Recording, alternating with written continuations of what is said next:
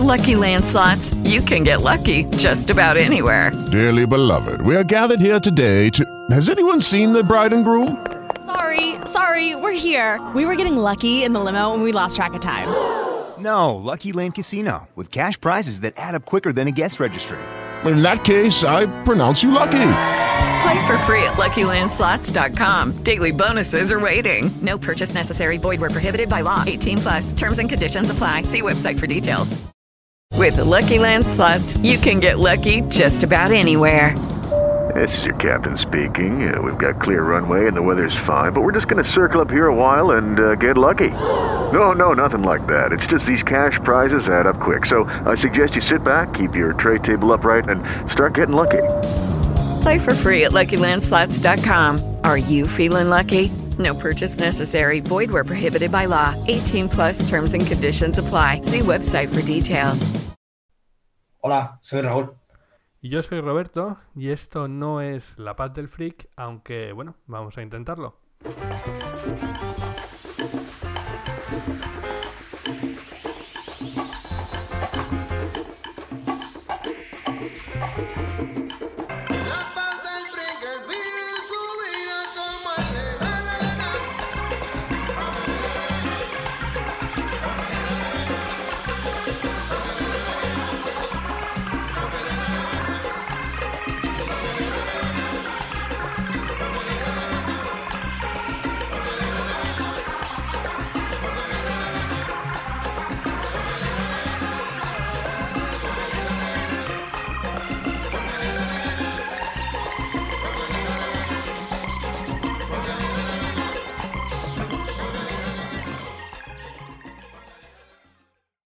Estamos aquí con Raúl, eh, un amigo, familia, prácticamente, eh, que vamos a intentar hacer nuestra versión del programa de La Paz del Freak, que es el programa que nos ha tocado hacer en el Interpodcast de 2018.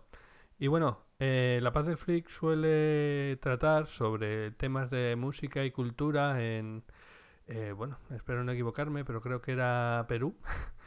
Y nosotros tenemos eh, a Perú muy cerca, ¿verdad, Raúl? Porque parte familia. de nuestra familia ahora es peruana. Y bueno, en particular, Raúl ha tenido mucha, mucha, mucha relación con la escena del, del rock, del punk rock en. Valencia, ¿verdad? Y bueno, pues nada, mm, me apetecía mucho eh, hablar contigo de este tema y que así nuestros amigos eh, del otro lado del charco conozcan cómo, cómo ha sido el tema de- del rock aquí en España, por lo menos en la época en la que tú lo viviste. Y no sé, ¿cómo, cómo empezaste tú con, con este tema? Porque mm, tuviste, has tenido varios grupos. Yo el primero que conocí fue el de Cólico, pero tuviste otro antes, ¿verdad? Sí, bueno, a ver, hicimos uno en el instituto con unos compañeros y tal de, de clase, hicimos un grupito, le pusimos varios nombres, hicimos una mezcla entre, entre un nombre entre vasco, valenciano, gorache, bueno, pero era más para, bueno, hicimos una maquetilla, pero fue un poco durante seis o siete meses para divertirnos un ratillo. Luego ya Cólico, digamos que fue el proyecto ya, el primer proyecto importante después de los que fueron viniendo. ¿De qué, hablas, de qué años estamos hablando? ¿De 90? El año 1998, 99 fue el primero y luego Cólico a partir de septiembre del 2000. Ujú. ¿Y cómo era la cosa por aquel entonces? O sea, eh, Cólico es un grupo de punk rock, podemos decir, ¿verdad? Sí, sí, efectivamente. De hecho, es eh, nosotros intentamos en Cólico mezclar un poco las bases del punk más tradicional que, que había aquí en el estado y luego pues nos gustaban todos los grupos de punk americanos, NoFX, Green Day, eh, Rancid, Pennywise y hicimos una mezcla así, intentamos hacer una mezcla un poco de ese estilo, ¿no? No llegando lógicamente a ese nivel porque eran muy buenos, pero, pero Mm. empezamos con eso y era un poco más novedoso en ese, por decirlo de alguna manera, porque en esa época tampoco había tantos grupos como hay ahora. ¿Cómo era aquella época? O sea, yo recuerdo que eh, había locales de ensayo y había, había apoyo institucional o era cosa No, aquí, aquí en Valencia, por ejemplo, es donde yo empecé con los grupos, eh, los locales de ensayo en esos momentos estaban empezando a, a florecer, por decirlo de alguna manera. Nosotros ensayábamos en una casa antigua de- del barrio donde vivimos, en Benicalap, que la alquilaba un, un señor y lo condicionábamos nosotros. Y ya a partir de ese año en adelante, eh, yo creo que pasaron cuatro o cinco años, salieron tres o cuatro naves donde eh, ya se habían acondicionado locales exclusivamente para, para grupos y empezó ahí un poco esa moda de los locales de ensayo que, que al final ha sido un gran negocio, en, supongo que en todo el estado, pero en Valencia ha sido muchísimo porque hay muchísimas bandas. Mm, eh, empezó todo con, con, No había tantos grupos, no había tantos medios, no había tantas ayudas, eh, era más difícil grabar un disco. Bueno, esos temas más o menos, que podemos contar un poco más, más detalladamente, pero bueno, era todo un poco más complicado, la verdad. O sea, que realmente no, no había mucho apoyo. Cuando hablas de, de las lugares de ensayo, o sea, eran privados entonces. Yo creo que eran públicos, no sé por qué. Eh, creo que yo recuerdo que, por ejemplo, en Bilbao, pues con los amigos que, que aún hablaba de, pues, de, que estaban metidos en el mundo de la música, sí que había unos locales que compartías con varios grupos y era como cogías una hora, y podías ensayar una hora y no sé si te cobraban algo o era algo simbólico, pero en Valencia todos los locales de ensayo, absolutamente todos, son privados y ahora oscilan, eh, pagas, si sois dos grupos en un local, cada grupo paga 150 euros al mes aproximadamente y si lo quieres para ti solo, pues cerca de los 300, depende la capacidad que tenga el local y las, digamos, lo acondicionado que esté o eh, con mejor o peor, calidad. Bueno, vosotros, eh, como has dicho, Cólico era algo serio ya. sí, no. Eh, y bueno, entonces, mm, por lo que me estás contando, no era algo tampoco barato de mantener. Eh, y luego estabais el tema de las actuaciones. ¿Vosotros solíais actuar en... ¿Cómo, cómo sí, a ver, nosotros, tuvimos bastante suerte porque, en ese sentido, porque también empezamos en un bar en el que había mucha tradición de punk y de rock. Estaban grupos en ese momento que eran míticos como Transfer, que era un grupo de rock urbano muy famoso en esa época. Y quieras que no, tuvimos esa suerte de poder, aparte de que no había tantos grupos, de sacar un, producto en ese momento semi novedoso y, tocamos bastante. Y en esa época, pues eh, no es que estuviera bien pagado, pero mm, estaba un poquito mejor pagado si hacemos una si hacemos una extrapolación a cómo se pagan ahora los conciertos a los grupos noveles. No había tantos, eh, los conciertos estaban un poco mejor estructurados en ese sentido, había más circuito de locales, que ahora hicimos más pubs y, salas de conciertos que sobrevivían de conciertos exclusivamente de rock, no como ahora, y se podía hacer algunos conciertos, bastantes conciertos, aunque bueno, ya te digo, tampoco nos daba para vivir y la inversión era nuestra, pero bueno, tocábamos bastante, la verdad, no nos podíamos quejar en ese sentido. Os movíais mogollón, además. Eh, no solo os quedabais en la zona de Valencia, ¿verdad? También yo recuerdo... La primera, gira que hicimos con Cólico, la primera y la tercera y la cuarta, siempre estuvimos en el norte, estuvimos en Andalucía, estuvimos en Madrid, en Barcelona. Nosotros llegamos a tocar hasta en Lugo una vez, no es que fuera tampoco que nos conociera excesivamente gente en esas primeras giras fuera de Valencia, en Valencia sí que estaba bastante bien, pero sí que nos movíamos bastante, la verdad. Es que era la única manera que teníamos de, poder vender los CDs de manera autogestionada y que la gente te escuchara. No había los mismos métodos que hay ahora, que puedes colgar un, disco entero en YouTube, por ejemplo, o en, otra plataforma y te lo escuchan en cualquier sitio del mundo. Antes no era posible, en, el año 2000, 2001 aún no era posible. Sí, sí, eh, tocaba hacer carretera, ¿verdad? Y... Y, vender discos y, hacer discos y grabarlos y, era mm. muchísimo más caro que ahora. ¿Cuánto, o sea, ¿cómo, era el tema del disco? O sea, bueno, yo, yo sé, yo, eh, por aquí aparece nuestro nombre en alguno de los discos, eh, que era mucho tirar de familia, de amigos. Eso es. A ver, tú ahora, por ejemplo, fíjate, yo te pongo un ejemplo, yo ahora estoy grabando maquetas de un nuevo proyecto y tengo tantos programas en el ordenador que podría grabar un disco a una calidad eh, media baja, pero que se podría eh, mostrar como una muestra de, de, canciones. Podría grabar el disco en mi casa con una serie de programas y con una serie de, de capacidades técnicas. No quedaría igual que un estudio, obviamente, pero antes, por ejemplo, eso no estaba. Tú podías grabar una maqueta en un 4 pistas o en un 16 pistas y sonaba y la podías mover. Pero para grabar un disco, digamos, a nivel profesional, tenías que irte a un estudio y gastarte muchísimo dinero. Y luego tenías que venderlo o si no tenías discográfica, que eso en esa época sí que funcionaba y era un, un reto importante llegar a una, tenías que irte a, tocar mucho y ponerlos en paraetas o llevarla a los bares del barrio, los bares de los pubs de, rock de la zona y pues moverlo con la familia y darle a la familia igual o amigos, toma, te doy 20 discos y cuando me los vendas ya me, ya me das el dinero si puedes y ya está. Oye, y hablabas de que los discos son autogestionados. Otro tema que con el que siempre os he visto comprometidos es con el tema de, las licencias. Eh, sí creo recordar que todos son Creative Commons, ¿no? Sí, sí, nosotros eh, hasta, hasta el anterior disco con el último proyecto en el que estuve mm. de Badebo eran todos de Creative Commons porque era la manera más sencilla de que la gente cogiera y se pudiera grabar los CDs si quería mm, o bajárselos desde en la primera época en los famosos emule, Ares y todo esto, que es lo único que había con enlaces. Mm. ahora, por ejemplo, pues en en otras plataformas como Ivancamp o, o cosas así que, que permitían que la gente que no podía comprar los discos pues pudiera acceder a tu música aparte de escucharla en, plataformas digitales, vaya.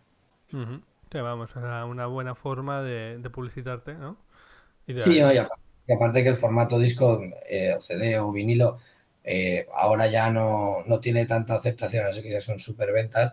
Y antes sí que vendías. Nosotros bueno, yo te puedo decir que la primera tirada de, del CD de Cólico, por ejemplo, se vendió íntegra. Eh, y, de la, y yo creo que entre de los cuatro discos en los que yo estuve en Cólico, yo creo que se llegaron a vender de todos los cuatro discos igual unas 10.000 copias, que eso era bastante para la época. Y ahora es impensable en un grupo que, es, que no es de primer nivel, vaya. Luego, después de Cólico, ¿estuviste en Nuts o, hubo algo entre medio? Sí, en Nuts eh, eran amigos y, en el momento que estábamos reestructurando Cólico, yo me, metí con ellos a tocar. Estuve, no sé si fue cerca de dos años y medio más o menos, grabé un disco con ellos. Sí, hice una serie de conciertos y luego yo ya me volví a Cólico para reemprender el tercer disco y ellos siguieron su camino hasta que se disolvieron. Y bien, la verdad es que era otro tipo de concepto totalmente diferente es escalas y es ya había muchos más medios con lo que con lo que moverse y con lo que grabar y, en otro circuito totalmente diferente. Bueno, siempre es bueno salir un poco de, de, tu zona de confort, como quien dice, para traer ideas nuevas, ¿no? Sí, de hecho, luego después de, de, estar en Escafinas volví a Cólico, pero luego ya eh, también nos separamos y en los caminos y yo me fui a Badebo, que es otro concepto no es ni cercano a uno ni al otro, era una cosa un poco ecléctica, mestizaje, había rock, había ska, había reggae, había de todo. Eh, música electrónica es otra cosa totalmente diferente. Y ahora pues eh, la idea es volver un poco a, a, hacer cosas con otras personas más, más parecidas eh, a Cólico tampoco te diría, pero sí ya guitarras eléctricas y un grupo más básico, digamos, de guitarras bajo baterías y bastante más cañero con otras afinaciones diferentes, bueno, otras historias. Más originales. Eh, pues eh, tengo una duda. Eh, vale, hablamos antes del tema de los locales y tal, pero hubo un momento en el que el tema de los festivales como que pegó... Empezaron a aparecer festivales por todos lados. ¿Eso a las bandas como la vuestra, cómo os afectó? O sea... a ver, hubo, en, en, este país ha habido dos fases. Una fase que fue hasta hasta el año 2000 en el que se inflaron muchísimo los cachés, había conciertos siempre, muchísimo dinero para conciertos, eh, todos los ayuntamientos programaban música rock, eh, bueno, las grandes giras de bandas de ese momento, bajó todo, pegó un boom, eh, se explotó, dejó de haber casi conciertos y subvenciones y luego ha vuelto a subir otra vez en los últimos años. no sabemos hasta cuándo durará, pero para los grupos noveles como nosotros nosotros nos movíamos más en un circuito underground. Nosotros íbamos a todas las salas que podíamos, éramos bastante conocidos en el circuito underground y festivales grandes, por ejemplo, en Cólico accedimos a, tres o cuatro nada más. Eh, en ese momento no era fácil, a no ser que tuvieras una discográfica y alguien y, el público te, te llevara ahí.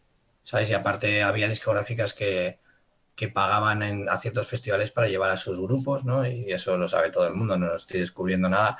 Y ahora como hay tanto movimiento, tantas productoras, tantísimos festivales, ahora eh, es un poquito más sencillo si es un grupo menos conocido entrar en algunos festivales.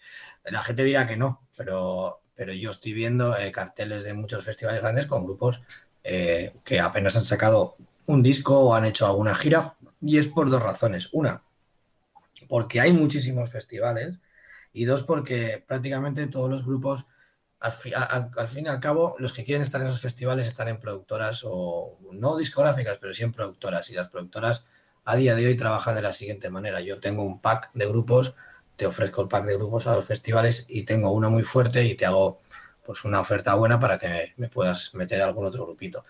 También te decir que las condiciones no son las más adecuadas en muchos de ellos para los grupos jóvenes. Ya, bueno, pero bueno, por la mañana eh, ya... Sí, a ver, eh, porque tú ten en cuenta que ahora ha cambiado todo. Ahora eh, hay que pagar seguridad social por cada músico, hay que darlos de alta, hay que hacer un montón de cosas que, que eso vale dinero que antes no se estaba tan pendiente de ello, pero ahora sí que se está un poquito más pendiente en ese, en ese aspecto. Pues sí que es complicado hacer música en este país. Ahora mismo, incluso con el IVA este que pusieron eh, del veintitantos por cien para actuaciones, para cultura, creo que ahora lo iban a bajar o lo han bajado, no, estoy seguro, no lo voy a decir porque no lo sé. Eh, ahora por lo menos en Valencia hemos conseguido que cualquier pub que tenga una licencia de apertura como pub de, ambiente con, con, música y tal, pueda programar conciertos, conciertos de música en directo sin necesidad de tener que estar pidiendo un permiso especial como, como, tenía, como pasaba antes. Entonces, algo hemos podido eh, ganar o avanzar en este sentido. Pero antes era difícil por, eh, por, el tema de que no había muchos recursos para mover tus discos y ahora es un poco más difícil por las condiciones para tocar. Ya que te lo ponen más complicado. Eh, es curioso, porque ahora parece como que cualquiera con un micrófono en casa pues se hace, se hace una estrella por internet Ah, puede ser, puede ser también, porque eso va por modas. ¿eh? Antes, ahora hay grupos, hay estilos de música que a mí me parece bien, cada uno que haga lo que quiera. Mm. Eh, que grabándolos en casa, con, como tú bien dices, con un programa de edición de, música que los hay muy buenos y, gratis y, que suenan eh, bastante bien, puedes grabarte dos o tres canciones, grabarte incluso un videoclip a, ti mismo cantando, subirlo a YouTube y ser una estrella, por decirlo de alguna manera, vaya. Eh, bueno, y, eh, eso que nos has dicho un poco, lo que nos has contado un poco de que estás trabajando, ¿qué, nos puedes contar de, eso? Pues a ver, de eso lo único que de momento puedo contar, porque, porque estamos un poco todo, está todo en el aire, es eh, un compañero y yo de otros, bueno, él, como yo ha estado como 15 o, o 20 años de giras con otros grupos y haciendo miles de cosas decidimos hablar un día y dijimos, oye, pues vamos a probar a hacer canciones por este lado. Eh, estamos grabando, pues eso, lo que te comentaba, hay programas de edición, por ejemplo, de baterías, de guitarras, que puedes grabártelas tú y, fabricártelas en casa. Entonces, eh, como los dos tenemos bastante, bastante jaleo a nivel laboral y personal, pues entonces nos mandamos eh, trozos de canciones, letras, riffs de guitarra, baterías, y vamos maquetando un poco cada uno desde casa y algún día pues nos juntamos y, hacemos. No hay una fecha de nada, nos hemos puesto sin prisa, después de tantas prisas estos años, con la música a, probar canciones y entonces pues eh, cuando estén sacaremos. Es otro concepto totalmente diferente. es una son afinaciones un poquito más graves, es un poquito más hardcore, un poquito más, más duro y vamos a ver por dónde sale. Pues mola, ahí estaremos para escucharlo. Eh, lo de que andas muy liado es verdad, puedo dar fe, porque nos ha costado mucho. Sí, sí, es lo que tienes. De la música a día de hoy viven cinco grupos. Los demás tenemos que estudiar, trabajar y, vivir. Totalmente. Ay, pues nada. Y oye, eh, me gustaría acabar, acabaré poniendo una canción de, de las de vuestro grupo. Entonces, ¿cuál, ¿cuál me recomiendas que ponga? ¿Un rock, por ejemplo? El Rock es la más representativa de, para mí para, y para Cólico, por ejemplo, que es el grupo con el que más años estuve. Es la canción que nos dio el salto, digamos, a, la fama en underground. De hecho, tiene más de 200.000 reproducciones, que para un grupo underground es bastante, bastante importante. Y fue la canción del tercer disco, donde ese tercer disco dio a Cólico el salto de popularidad un poco. Fuimos elegidos eh, mejor grupo revelación del año en un par de webs musicales, luego tercer premio también en otra y, y pudimos acceder a un par de festivales a nivel estatal, como el Palumbreiras. Eh, digamos que esa es la canción más representativa, yo creo, sí. Bueno, pues entonces vamos a dejar a, los oyentes con Punk Rock. Muchas gracias, Raúl. Muchas gracias por ayudarnos en esta locura. Venga, nos vemos. Hasta luego. Hasta luego.